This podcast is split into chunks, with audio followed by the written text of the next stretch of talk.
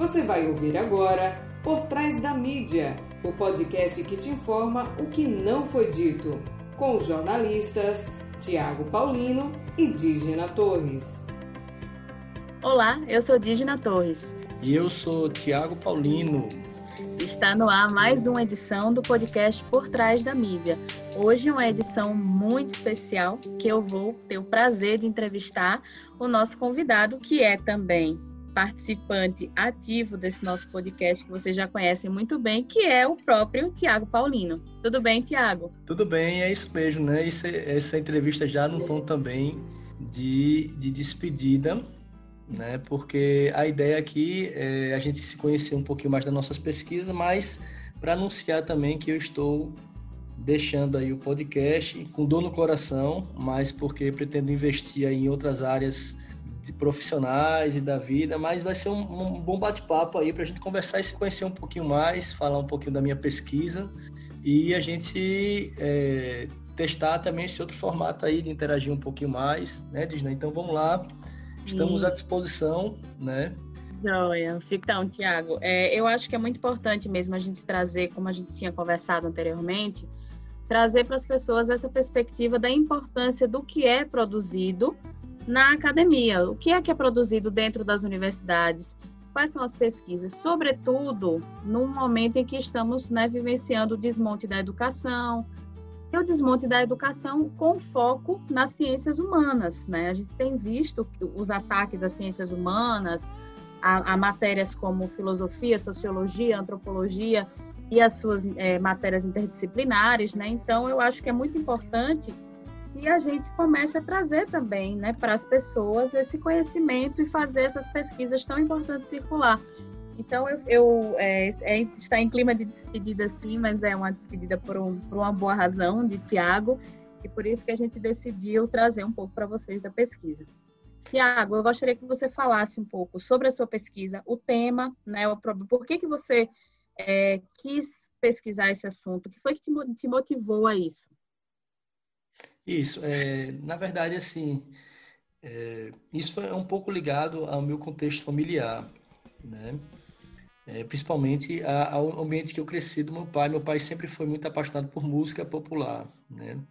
Na casa dos meus pais, a gente cresceu escutando roda de viola. Meu pai veio do sertão, do interior de Pernambuco. Ele tinha uma admiração muito grande pelo, pela música popular, ou seja, aquela música mais tradicional que o povo faz mesmo, né? E eu cresci nesse ambiente e em 2007, mais ou menos, 2008, eu tive contato com sanfoneiros jovens sergipanos. E esses sanfoneiros eram muito bons, de qualidade. E eu mesmo antenado, assim, mesmo me achando um cara antenado culturalmente e tal, não conhecia boa parte desses sanfoneiros. E fiquei muito em, é, abismado com a capacidade técnica deles, né? De como eles tocavam bem. E comecei a me questionar como é que, assim, essa música não circulava, né? E por que não circulava? Que era música de muita qualidade e não circulava e não tocava as outras pessoas. Talvez as pessoas mais ligadas ao forró tradicional conhecessem esses sanfoneiros. Né? Isso foi uma provocação inicial. Né? Eu já tinha feito um mestrado sobre ligado às culturas populares, que eu fiz um mestrado sobre cordel, é, ligado ao cordel informativo mas eu queria trabalhar com música dessa vez. E aí decidi abordar o tema do forró é, como tese de doutorado em sociologia. E já pegando gancho para o que você comentou sobre a ciência, né, a gente tem uma necessidade muito grande, e a academia tem um, um certo meia-culpa disso, a universidade, de circular o conhecimento. Né? Esse conhecimento ele tem que circular e Isso. tocar mais as pessoas na sociedade, porque elas precisam perceber né, que existe uma necessidade maior de que é, esse, esse conhecimento pode transformar socialmente as pessoas, transformar, dar mais qualidade de vida. Né? Em nenhum país do mundo, em nenhum país do mundo a gente vê que não existe investimento em, em ciência. Né? É a ciência que traz inovação. E as ciências humanas, elas ajudam a entender mais as relações humanas. Né? Então, o forró foi estudado numa tese em sociologia para ver as relações sociais e também as relações de poder, que era o grupo de pesquisa que eu estou vinculado, que é o GPIP. Sim. né, de processos identitários que trabalham com identidades e relações de poder, que hoje ele tem focado mais em tem focado mais na questão da, da migração, mas sempre olhando identidade e relações de poder. Então, eu tentei encaixar o forró, é, o Marcelo Enes, que topou me orientar na época. Excelente professor, foi meu professor também. É, o Marcelo Enes é um, é um, cara, assim, fantástico, porque ele Excelente. dá toda, dá toda a carta branca para o pesquisador e, ao mesmo tempo, ele cobra leituras, ele sabe estimular. Uhum. E, para mim, foi, foi um desafio, porque eu vim da comunicação, né? E eu acho que você também teve esse desafio de até certo sim, ponto. Sim, é. Depois fala um pouquinho da sua da sua pesquisa também, porque a gente é, vem da comunicação e certos autores não são tão conhecidos da gente, então a gente tem que matar uns três leões aí para tentar entender um pouco. A sociologia. E nosso texto é bem diferente também, né? é... né? A nossa linguagem é, textual é muito diferente, né? A linguagem jornalística é muito diferente da linguagem é, acadêmica, acadêmica, é. sociológica, né? antropológica. Eu, eu senti um pouco essa dificuldade também. É, eu, eu tentei sempre manter essa, esse texto mais fácil de ser acessível, mais de, é, até mais descritivo em alguns momentos também, né, mais objetivo, sem perder a profundidade acadêmica. Eu não sei, acho que alguns alguns momentos eu consegui fazer isso, né? E isso foi foi legal porque na verdade assim toda essa essa bagagem de infância, mas também os contatos que eu já tinha feito antes ajudaram muito a entender. E basicamente o miolo, digamos, da discussão era o seguinte: porque o sanfoneiro, o, artista do forró, digamos, pé de serra, como se denomina, o forró mais tradicional, não conseguia espaço para tocar nos palcos públicos, financiados com dinheiro público, né? Essa era um, um mote, digamos assim, central. E quais eram as relações de poder que circundavam o forró e a disputa por, pelo palco, né? Então, o, o título do trabalho ficou sendo, depois o livro foi publicado, que era Forró, palco de disputas e disputas pelo palco no país do forró. E o país do forró entre aspas, porque é, é uma ironia de que tipo de país é esse, né, que estamos falando, né? E a gente olhava o palco físico como um, bem em disputa, né? A gente sempre olha as identidades ou as relações identitárias como é, relações que disputam bens, né? Então tem um palco físico, que é esse espaço de horário privilegiado que o artista vai mostrar sua arte ali em cima. E a gente usou também o palco, o estado, como uma grande metáfora de, de um palco também. Né? Digamos que existe um outro palco mais amplo, que é um palco histórico, onde o ator social do forró vai se encaminhando e vai, vai, vai andando também. E aí foi bacana porque assim é, a gente percebia que não tem para onde fugir, por mais que você queira é, que goste de cultura, que goste de música, faça música, você sempre vai ser um ator político. Por mais que você até não goste de política ou não se declare é, partidário ou político, né? Então, eu acho que esse, inclusive, é um dos prejuízos para as classes culturais, artísticas, né? É a despolitização no sentido de não se achar um agente político, né? Então, queira ou não queira, é, os critérios pra, de seleção das bandas para entrar sempre tinha ali alguém é, que tinham uma, uma, o que a gente chamava de normas que regem essas relações, normas, é, normas não, não declaradas, né?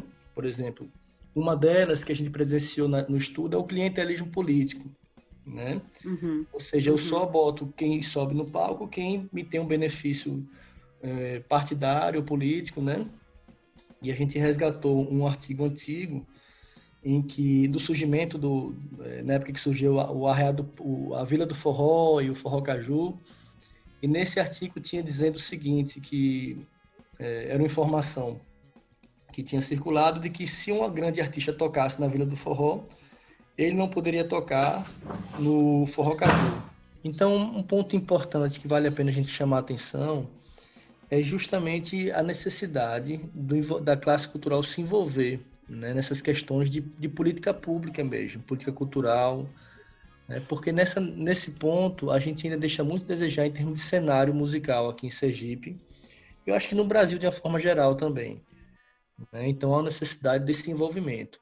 E aí, aí vem outra questão, mais de fundo mesmo, que é a própria noção de cidadania e de participação do, do agente cultural, do, do artista, né? E isso é, é fundamental que ele possa é, parar um pouquinho e pensar um pouquinho que sua música tem uma responsabilidade, né? E quando a gente fala em participar, não necessariamente é uma questão é, partidária, mas sim de envolvimento mesmo com sua classe, com de, de, se observar também como um trabalhador às vezes que precisa ter os seus direitos garantidos, né?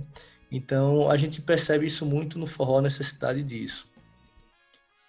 Sim, é, é muito é muito evidente, né, que a gente como você tinha falado anteriormente, né, a gente, a gente acaba por não se envolver com as questões políticas, porque no Brasil a gente ainda tem essa educação de achar que política ela está relacionada somente à figura, né, ao papel do representante político, que é aquele que a gente vota é, de quatro em quatro anos, né, para poder nos representar, seja no poder é, executivo, né, ou seja, enfim, no poder legislativo e tal, do que, do que seja.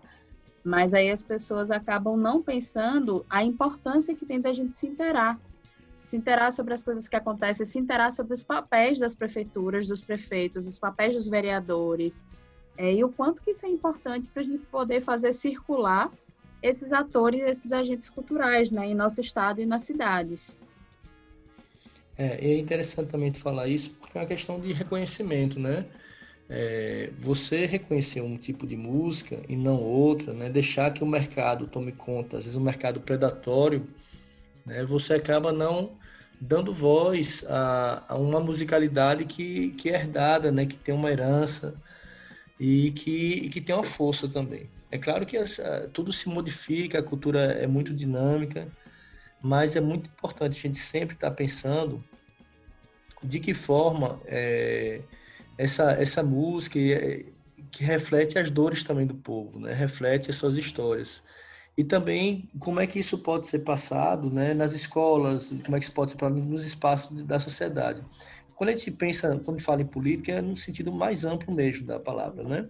Então, desde uma participação no bairro, né, participação na sua rua também. Isso não vale só para, claro, para o músico, para o forrozeiro, para o tocador de zabumba, por exemplo, pro, mas para qualquer pessoa, né?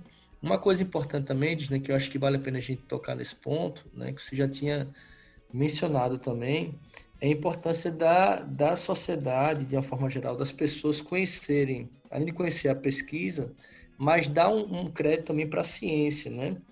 Hoje a gente está muito na, na, informação, na era da informação, muito superficial às vezes, né? E, e às vezes a informação que não é verdadeira, a mentira circula muito, né? É, mas assim, atrás do fato, da verificação, Isso. respeitar o que, que, é, o que, que a ciência coloca, a ciência e os saberes, porque eu acredito muito no seguinte: durante muito tempo a própria academia ficou muito afastada da sociedade, né? muito encastelada. E, e hoje a gente percebe que isso foi um prejuízo para todo mundo. Né? Então é importante tentar se aproximar. As ciências humanas têm esse, esse, essa natureza de que tem potencial de se aproximar das pessoas. Né? Então, a partir do momento que a gente, a gente estuda as relações de poder, as relações sociais, né? como é que uma determinada classe ou grupo ou movimento social busca o seu reconhecimento, né? isso é, é necessário. E aí, já fazendo gancho, eu queria também perguntar sobre a tua pesquisa, né? Eu sei que sua pesquisa também está muito vinculada a essa questão do reconhecimento, né? Sim. Você, você pesquisou uma comunidade bem tradicional e falasse um pouquinho como é que foi a sua pesquisa, o processo também, né? E quais são os impactos aí que você sentiu na sua vida e das pessoas também quando começou a, quando publicou o livro também, né? Fala um pouquinho da tua pesquisa. É, então é, é bom pegar esse gancho, né, que você fala e que é, um, e que é um, um ponto que eu sempre gosto de tocar, que é essa questão do papel que a academia tem em se aproximar da sociedade, o papel importante que a pesquisa tem, né? De poder trazer conhecimento e espalhar esse conhecimento para todos, né? Torná-lo acessível. Então, é, a minha pesquisa foi sobre, a primeira do mestrado foi sobre o terreiro Nagô, Santa Bárbara Virgem, que é um terreiro secular em Laranjeiras, uma comunidade a qual eu tenho um carinho imenso, né? Que eu tive a honra e o privilégio de poder estar ali, acompanhar com elas, né, que me foi inclusive introduzida pela professora Beatriz Góes Dantas, uma, uma antropóloga, pesquisadora maravilhosa aqui. E E aí eu trabalhei justamente com essas questões das relações de gênero, do sincretismo, né? E do quanto também enraizado nisso estão as questões de, de violência, né? De violências simbólicas, é, dos, do, dos próprios preconceitos, enfim, né? Que eles são permeados. E aí, já no doutorado, eu trabalhei também um pouco com o Nagô, né? Com Santa Bárbara Virgem, mas também incorporei nessa, nessa pesquisa o Ilea Shelmi Mafé, que é a casa da qual eu faço parte. Né? Eu sou uma, eu sou filha de santo, né? Eu sou do Candomblé. E o Abassá Axailê Pilão de Oxaguian, né? O Ilea Shelmi Mafé fica em Riachuelo, o Nagô, né, de Santa Bárbara Virgem em Laranjeiras, e o Abassá fica em Aracaju. Né? Então, são três casas distintas, com perspectivas distintas, e na qual eu conversei é, com né, com toda, todas, esses todas essas interlocutoras e interlocutores, sobre a questão da circulação de imagens. Né? Então, a gente está vendo aí um bombardeio de imagens nas redes sociais, a gente está vendo uma produção feroz de fake news, a gente está vendo uma produção é, feroz de, de uso exagerado de filtros, de Photoshop, de modificações, de então isso tem sido muito perigoso, ao mesmo tempo que essas ferramentas das redes sociais, elas têm um uso importante, principalmente para combater a questão da intolerância, porque ao, ao, conversar com essas pessoas, né, com, com as minhas interlocutoras e interlocutores, é, frisaram bastante isso, né, que é interessante utilizar as redes para também desmistificar. Como é que é fazer parte de uma crença que, ao mesmo tempo, pra, é, ainda há uma necessidade de, de, de enfrentamento e de resistir, né?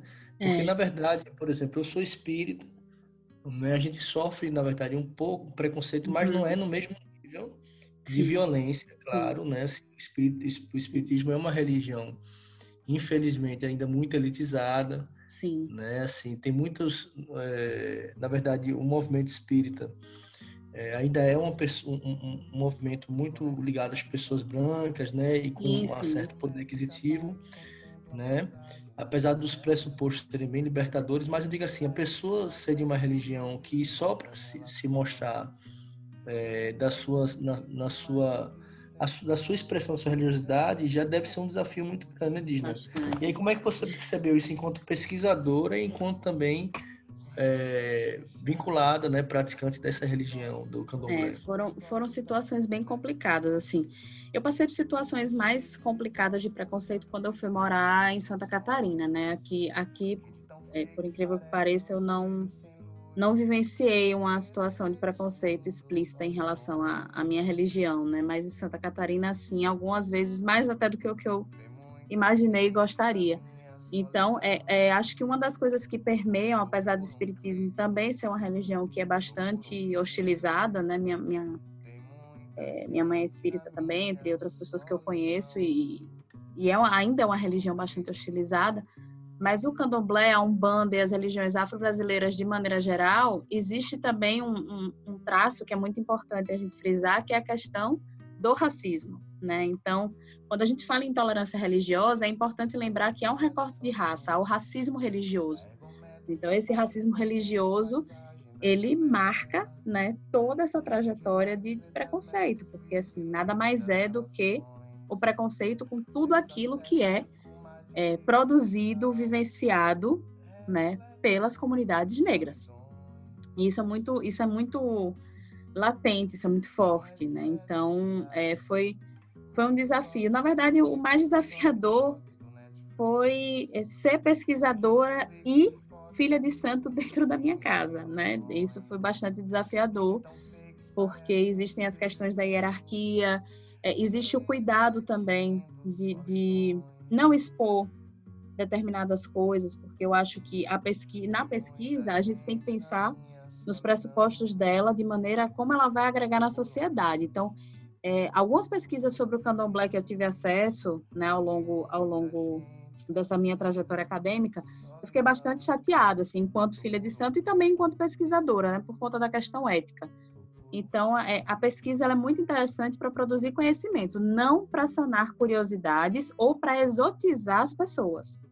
Então, é, muitas vezes eu fico chateada com, né, com, com, pesquisas que exotizam populações, né? Então, assim, acabam é, se utilizando de uma linguagem é, fetichista para poder mostrar coisas que não devia, o que é apenas né, uma mera um mero fetiche, né, uma mera vaidade.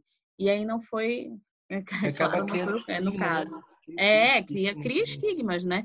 Cria estigmas e reproduz preconceitos, né? Então, aquilo tudo que a gente tenta combater dentro da academia, acaba que as pessoas, é, algumas pessoas acabam reproduzindo, né? Isso é uma, isso é um ponto negativo, mas ainda assim eu tenho essa essa eu, eu saio sempre em defesa da academia nesse sentido, porque eu acho que é um ambiente em que a gente que é um ambiente transformador, né? Apesar dos pesares, ainda assim é um ambiente elitista, mas é transformador. E é um ambiente que eu acho que a gente precisa de fato transformar e difundir mais essas pesquisas que estão sendo feitas, porque tem pesquisas incríveis, muito importantes, como a minha, como a sua, como a de tantas outras pessoas que precisam circular, né? E, e essas pesquisas circulando, né? Talvez a gente consiga de fato fazer uma transformação social, né? Para que a gente modifique essa ideia de que o ensino ele tem que ser tecnicista, ele tem que ser somente laboratorial, não que o técnico e o laboratorial não seja importante, mas a gente tem que pensar no macro, né, que é um ensino interdisciplinar. E isso sim é que é um conhecimento que é mais é, libertador, né, para a nossa sociedade. É porque a gente, acho que a vantagem da pesquisa é essa, é sair do senso comum, né? Isso. Ampliar os horizontes, primeiramente, né? Então as pessoas conhecem mais certas realidades ou se aprofundam mais em problemas. E também tem um outro ponto importante que é formular políticas públicas que sejam mais dignas, né? Mais interessantes, né? Por exemplo, a gente estudou o fenômeno, digamos, do, dos grandes espetáculos do forró, né? Como um, um dos recortes da pesquisa, né, do, do surgimento do forró caju até é, os anos mais atuais. Né? Mas né, o forró caju, digamos, o grande evento não era necessariamente o nosso foco, mas assim a trajetória do forrozeiro tradicional, do seu, da sua, da sua vida até acessar ou não o palco público, né? Sim. E você, é, por outro lado, pesquisou a questão também né, dos espaços, do, das imagens né, é, ligadas às comunidades né, tradicionais, aí, a religiosidade afro, né, a força que tem essas imagens também, a formar opinião ou até desinformar também. Né? Então, todo, toda essa, essa discussão, quando a gente leva para o âmbito da universidade e, e, e, torna público, né? a gente faz com que as pessoas reconheçam, né? tentem debater isso também. Né? Eu acho que uma coisa necessária nesse período que a gente vive, sabe, né? cada vez mais tentar popularizar né, o fazer da, da curiosidade, do, do, estudo, sabe? É, democratizar mais essas informações, tentar traduzir, mediar também com, com, com as pessoas da sociedade, porque isso é o que garante a gente ter uma estrutura até democrática maior, né? Porque o que é democracia? Democracia é um reconhecimento dos direitos, deveres e também dos grupos sociais que se relacionam, né? Com relações de poder diferentes, né? Então a gente entender mais esse esse o mundo que a gente vive, né? O nosso chão, as nossas manifestações, a nossa cultura e também as nossas dores, nossos traumas, né? Porque para mim eu, eu não vivenciei o preconceito assim na minha vida né? Eu sou branco, hétero, né? Então, mas isso não me impede de lutar ou de tentar me posicionar. Eu, é até uma questão de responsabilidade me posicionar nesse sentido, entendeu? Para buscar dentro de uma situação privilegiada, te fala assim, né? Nesse sentido de é, ainda mas, mas me colocar né, é, é, de forma empática com, com outras pessoas que, que sofrem o preconceito. Né? Claro. E é interessante porque muitas vezes, quando a gente ia entrevistar né, um forrozeiro, né, ele se sentia orgulhoso do que ele fazia e queria mostrar mais e falar mais de sua história. Né? O que, no contexto de outras pesquisas, às vezes é um, um complicador, para mim, às vezes era um facilitador, assim, de ele querer Sim. colocar as coisas. É claro que alguns temas eram mais complicados, né? Mas no teu caso aí, eu acho que às vezes é, as entrevistas eram, eram um processo mais, mais difícil, talvez, né? Sim, é, algumas, algumas sim. Algumas, algumas sim, eu entendia, porque é, são contextos bem diferentes, né? Mas eu acho que eu, eu, concordo em absolutamente tudo com você. A gente precisa democratizar cada vez mais é, e tornar mais acessível esse conhecimento, né, para todo mundo. Ai, Tiago, nosso tempinho está acabando. A gente vai ficando com gostinho de despedida. E eu gostaria muito que você é, trouxesse uma mensagem final para cá e dizer que é, foi um prazer imenso poder dividir o podcast com você, dividir não, compartilhar o podcast com você por esse período e que, é, apesar de estar um pouco triste, eu também estou bastante feliz por saber que você vai concretizar em muito, breve, muito em breve os seus sonhos e os seus objetivos. Isso, eu também estou é, um pouquinho triste, né? Mas vou continuar sendo um ouvinte assíduo aí, vez por outra vou querer colaborar também. O Por Trás da Mídia já tem um espaço cativo aí no meu coração aí, foi uma coisa, é, foi muito uma oportunidade bem bacana que você e Marco Vieira me deram, né, de poder participar junto aí.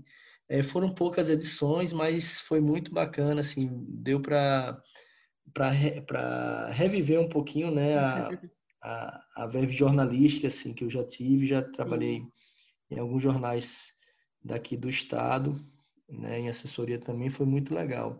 E assim, eu deixo, deixo essa mensagem aí, né, primeiro eu acho que vale a pena é, tu divulgar aí também onde é que encontra o teu livro, né, para comprar, da tua pesquisa, né? O meu pode ser encontrado através do meu e-mail mesmo, né? Eu ainda vou colocar em algumas plataformas aí, mas Paulino Tifa é uma produção independente, eu é, juntei a grana para publicar, que achei que era importante circular. Então, no paulinotiago, arroba gmail, né? arroba gmail.com, você pode encontrar, pode mandar um e-mail que eu, a gente dá um jeito de, de se encontrar e enviar, remeter o livro aí. Uhum. E a mensagem que eu deixo diz, né, assim, fundamental mesmo, né? Eu acho que é uma mensagem de caráter, digamos, de informação. Né? Nós estamos entrando agora no período eleitoral, então é essencial que que qualquer cidadão, qualquer pessoa, qualquer usuário de internet, cidadão ouvinte de rádio, telespectador de televisão, né, qualquer pessoa que consuma informação, adote na sua prática diária certo? A checagem de informação. Né? Isso que a gente já faz em jornalismo, né? como obrigação, ou seja, apurar direito, de onde vem aquela informação, se realmente procede ou não, porque a boataria corre solta, então é muito importante a gente se informar, comparar o histórico do candidato, ou seja, o que, que ele está dizendo como discurso e o que, que ele teve, fez como prática na vida dele, né? pesquisar certinho, para que a gente tenha um voto mais consciente, né? Isso é fundamental. O voto é nossa arma, né? Sim. Não só o voto, mas qualquer participação pública que a gente tem. O voto é muito importante, foi conquistado a duras penas, né? Então é muito importante ter essa consciência. E esse é o recado aí. Um abração para todo mundo e foi um prazer enorme. Muito obrigada, Tiago. Nós que agradecemos. Criamos o quadro Apoio Cultural com o objetivo de fomentar a economia solidária. Nesta semana, quem vem vender o seu peixe é Alexandro, da Sapienza. Vamos ouvi-lo. Apoio Cultural. Acelere seus resultados com a Sapienza. 67% da jornada do comprador agora é feita digitalmente. Isso significa que sua estratégia digital é mais importante do que nunca. A Sapienza é uma empresa sergipana especializada na geração de leads para aumentar o faturamento da sua empresa. Aceleramos o crescimento de empresas utilizando estratégias de marketing e vendas, análise de dados de otimização de resultados, produção de conteúdo e campanhas com foco em performance. Se você tem uma empresa de serviços ao consumidor, varejo físico ou e-commerce, acesse www.sapienzae.com.br para saber como acelerar os seus resultados junto com a gente. Fato da semana. Então, pessoal, infelizmente eu não vou noticiar um fato agradável. Eu adoraria chegar aqui para vocês e falar sobre um fato super maravilhoso, feliz, falar de repente até da descoberta e da eficácia da vacina, é, mas infelizmente, eu venho aqui para falar de, um, de mais um fato de agressão policial contra uma mulher, contra uma mulher negra. Isso aconteceu na última sexta-feira, no dia 18 de setembro, em Macapá, capital do estado do Amapá. Bom, uma pedagoga negra de 39 anos, ela foi agredida com um soco durante uma abordagem policial. O que, que aconteceu? Ela estava filmando a ação policial, porque os policiais segundo os relatos e segundo os próprios vídeos, né, estavam revistando dois homens que eram seus familiares. Ela estava do outro lado filmando a ação, porque achou a ação é, truculenta. Um dos policiais deixou o local de revista, atravessou a rua e deu voz de prisão a ela. Em seguida, ele tentou é, retirar o celular da mão dela, deu uma rasteira, ela resistiu, mas foi jogada ao chão. Com ela já no chão, o policial deu um soco no rosto dela e ela, consequentemente, começou a gritar de dor. Resumindo, ela foi levada à delegacia, presa por resistência e desacato e solta após um pagamento de fiança.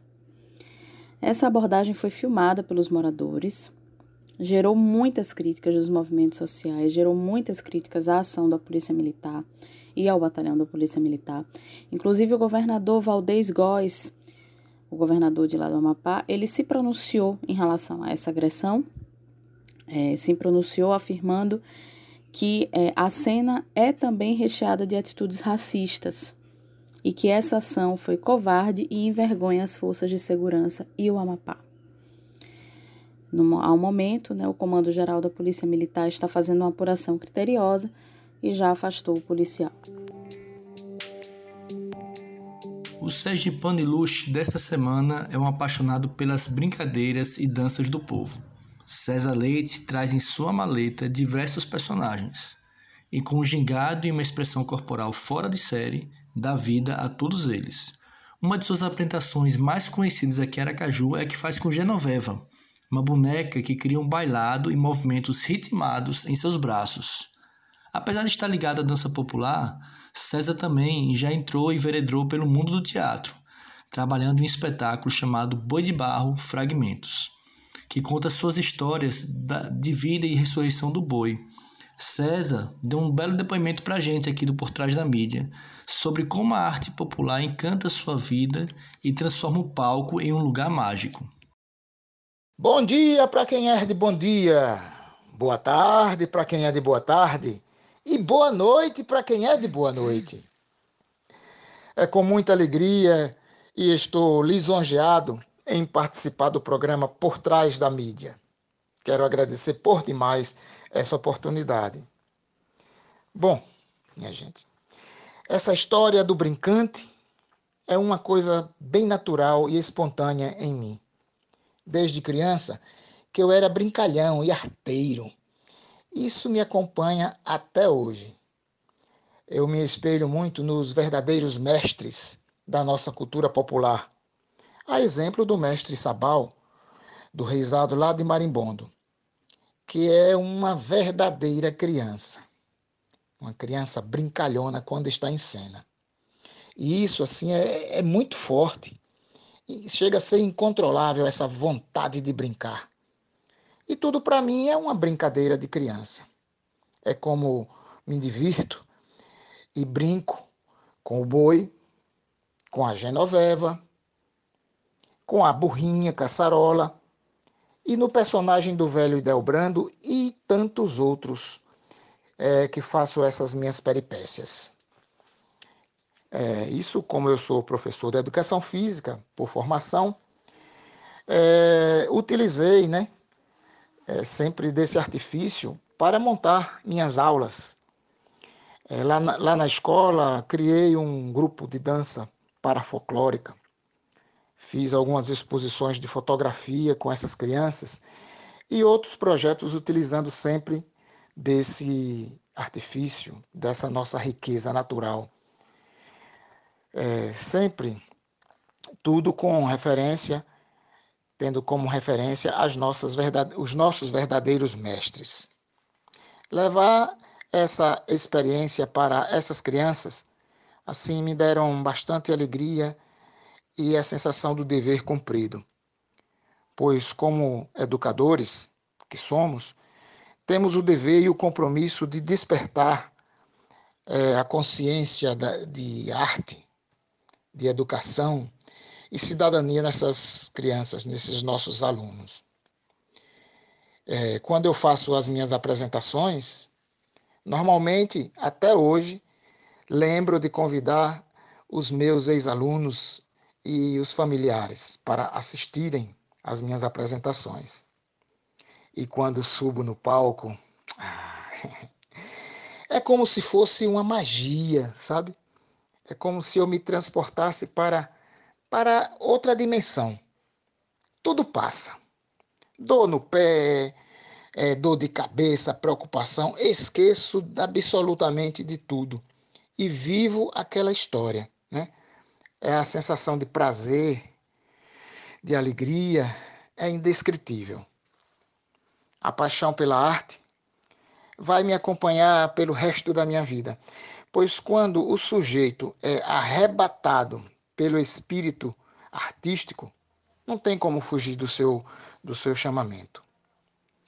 Eu sou César Leite, um apaixonado pela cultura popular, apaixonado pela vida e movido sempre pela alegria. Por essa alegria natural dos brincantes. É isso, minha gente. Um grande beijo no coração de todo mundo. Fique com Deus e até outra outra encontroada para mais uma prosa. Fake da semana.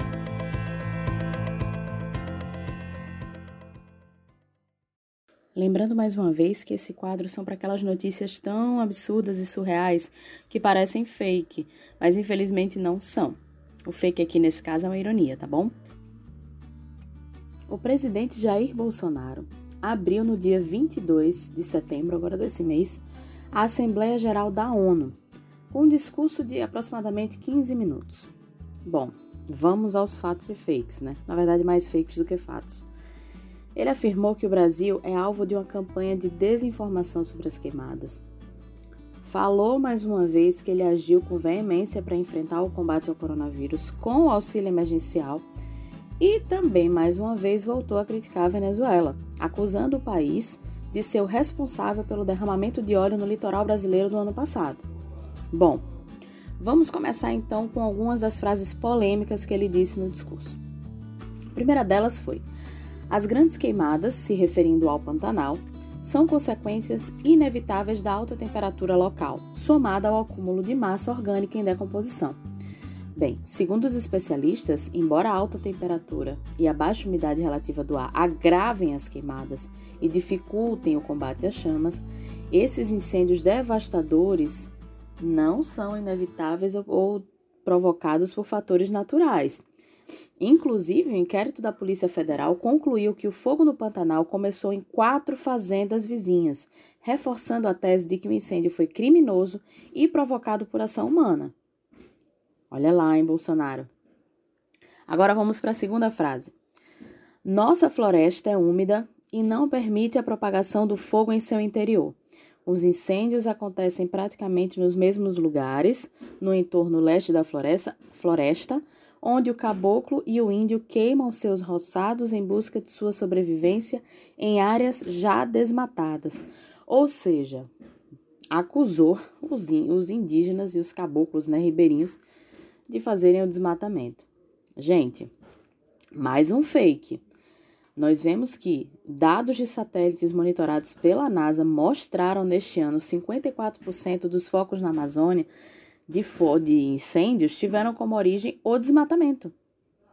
E esse desmatamento não foi provocado por indígenas nem por locais. Então é, é, é importante a gente pensar um pouquinho que esse incêndio foi, não foi provocado por essas pessoas. Mas tudo bem, seguimos. Agora o último, né? Foram, aliás, foram várias frases, gente, mas eu destaquei essas três porque foram muito polêmicas. A última é sobre o auxílio emergencial. O que o presidente disse? Eu concedi auxílio emergencial em parcelas que somam aproximadamente mil dólares para 65 milhões de pessoas. Eu frisei o mil dólares porque eu fiquei chocada. Mas vamos lá. Primeiro que, quando houve o anúncio do programa, o governo definiu que o auxílio ia ser pago em três parcelas, né? Parcelas de 600 reais. Lembrando que o presidente foi contra inicialmente esse valor. Na verdade, a bancada da oposição que conseguiu manter esse valor mais alto, né? Porque o presidente sugeriu 200, né, inicialmente. No último anúncio, agora nesse mês de setembro, ele incluiu mais quatro parcelas no valor de 300 reais cada uma. Então, assim, com isso, no final dos pagamentos, cada trabalhador vai receber aproximadamente 4.200. Se a gente for pensar na cotação mais atual do dólar, que passa dos R$ reais, inclusive chega a quase 6, o valor não vai corresponder a mil dólares. Vai corresponder no total de aproximadamente 750 dólares, não mil. Então, é, existe o auxílio, ele é um pouco maior, para os, no caso em que as mães são chefes de família, que elas recebem dobrado. Mas, gente, né, pera lá, né, seu presidente? Vamos dar uma acalmada aí nessa produção de fake news, porque eu acho que a desinformação tá vindo dele mesmo. E esse foi mais um Por Trás da Mídia. Vale lembrar, se tiverem alguma dúvida ou sugestão de pauta, por favor, nos envie um e-mail para podcastptm.gmail.com ou entre em contato conosco através da nossa página no Instagram, arroba podcast por trás da mídia. Até semana que vem!